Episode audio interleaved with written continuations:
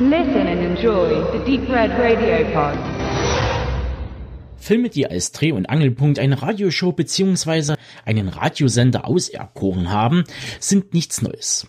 Wir denken da an das rebellische The Boat Red Rocked, zu Deutsch Radio Rock Revolution von 2009, gleichsam das 1997 veröffentlichte frivole sowie auch teilbiografische Private Parts Dirty Radio mit Howard Stern in der Hauptrolle oder um den Bogen zu Feedback zu spannen, gäbe es noch Airhits von 1995.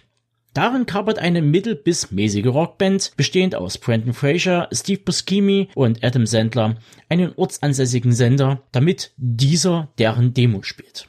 Eine Klamotte, wie viele andere auch, die auf der Restwelle von Breakfast Club und Wayne's World mitschwamm. Jedoch im Feedback läuft irgendwie alles etwas anders ab. Wir begleiten den kontroversen Late-Night-Talker Jarvis Dolan durch eine Nacht, die er so schnell nicht vergessen wird. Denn zwei Maskierte kapern sein Radiostudio und stellen Forderungen. Den Eindringling ausgeliefert, muss er seine Live-Sendung nach ihren Anweisungen zu Ende bringen. Die Lage verkompliziert sich zusätzlich, als sein alter Weggefährte Andrew Wild ahnungslos ins Studio platzt. Jedes falsche Wort kann für die Beteiligten tödlich enden. Es entspinnt sich ein Nervenkrieg, der auch an die körperliche Substanz geht und Leichen zutage fördert.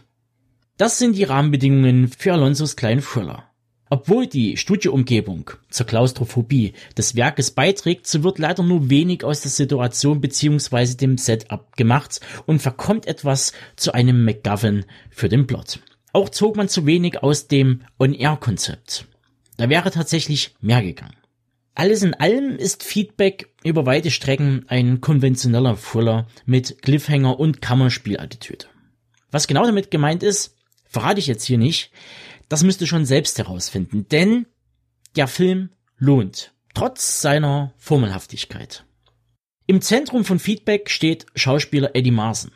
Einige werden ihn kennen aus Filmen wie World's End, Atomic Blonde, den beiden Schaller-Verfilmungen von Guy Ritchie oder aus der TV-Serie Ray Donovan. Marson trägt den Film und er ruft die komplette Emotions- und Charakterpalette ab. Von A wie Arroganz bis V wie Verzweiflung. Und zwischen Reim blitzt die Schlitzohrigkeit der Figur Dolan durch.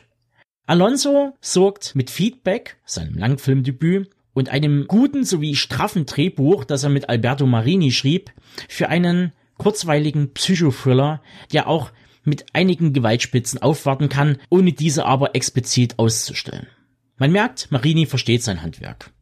Zu nennen wäre da zum Beispiel Sleep Tight und der letztens erschienene Steig nicht aus von Christian Albert. Beide liefern solide Thrillerkost. Sicherlich bedient er sich noch ein wenig zu viel aus der Genreschublade, aber allein mit der kontroversen Auflösung der Geiselnahme bleibt Feedback im Gedächtnis und darf deshalb bedenkenlos weiterempfohlen werden. Seit 29.11. zu sehen auf DVD, Blu-ray, Mediabook sowie auch digital über Pandastorm Pictures.